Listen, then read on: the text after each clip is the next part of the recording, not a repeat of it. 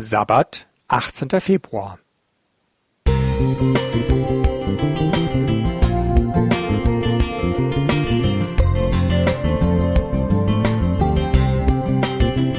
Ein kleiner Lichtblick für den Tag.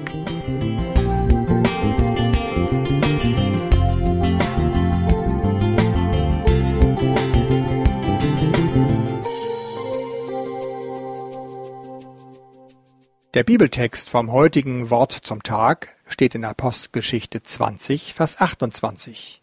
Ich lese ihn nach Schlachter 2000. So habt nun Acht auf euch selbst und auf die ganze Herde, in welcher der Heilige Geist euch zu Aufsehern gesetzt hat, um die Gemeinde Gottes zu hüten, die er durch sein eigenes Blut erworben hat.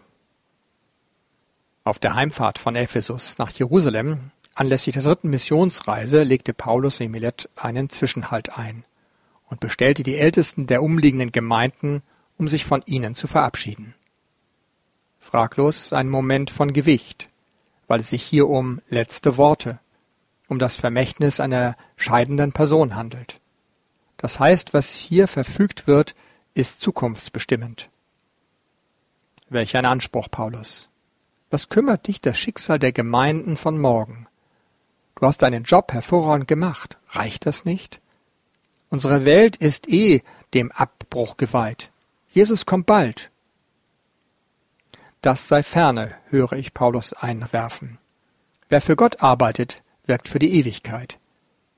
Er wird daher auf Bestand bedacht sein, auf Bewahrung dessen, was ihm Christus anvertraut hat, die Gemeinde der Jesus-Nachfolger.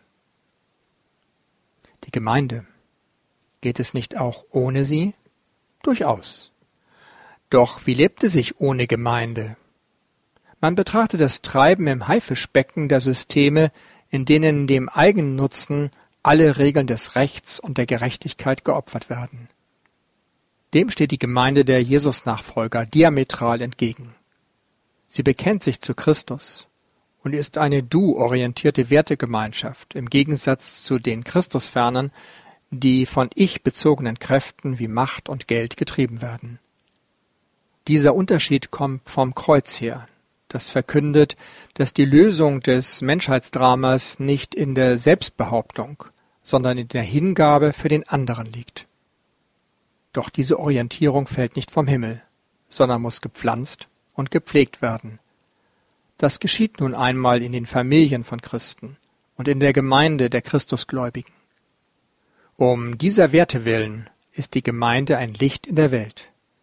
Darum wird die Zukunft der Gemeinde überhaupt nicht in Frage gestellt. Um seinen Mitarbeitern genau das ins Herz zu rufen, ist Paulus in Milet ein letztes Mal an Land gegangen. Er konnte an diesem Auftrag unmöglich vorbeisegeln. Ein unvergesslicher Abschied, der bis heute in unseren Herzen nachklingt.